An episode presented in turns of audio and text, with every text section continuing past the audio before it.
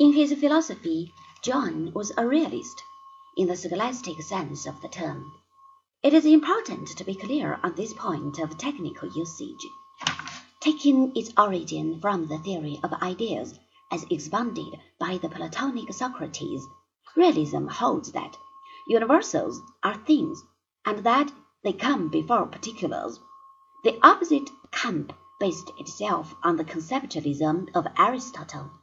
This theory is called nominalism, holding that universals are merely names, and that particulars come before universals.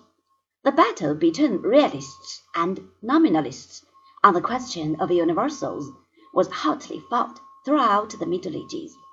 It survives to the present day in science and mathematics, because scholastic realism is connected with the theory of ideas.